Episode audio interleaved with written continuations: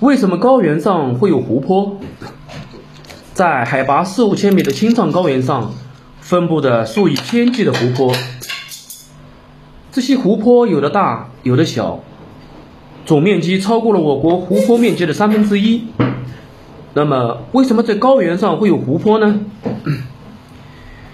原来，在两三两百到三百万年前，青藏高原上曾经有过几次冰川活动。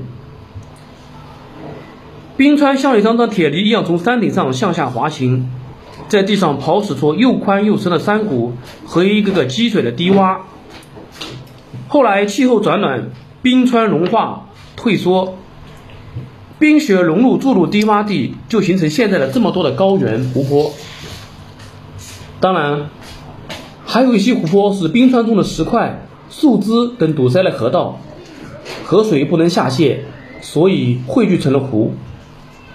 而在内蒙古的高原，多数湖泊是由于当地气候干燥、风力很强，地表输送的沙土遭到强劲的风力侵蚀，渐渐低陷，以致达到浅水面而形成的。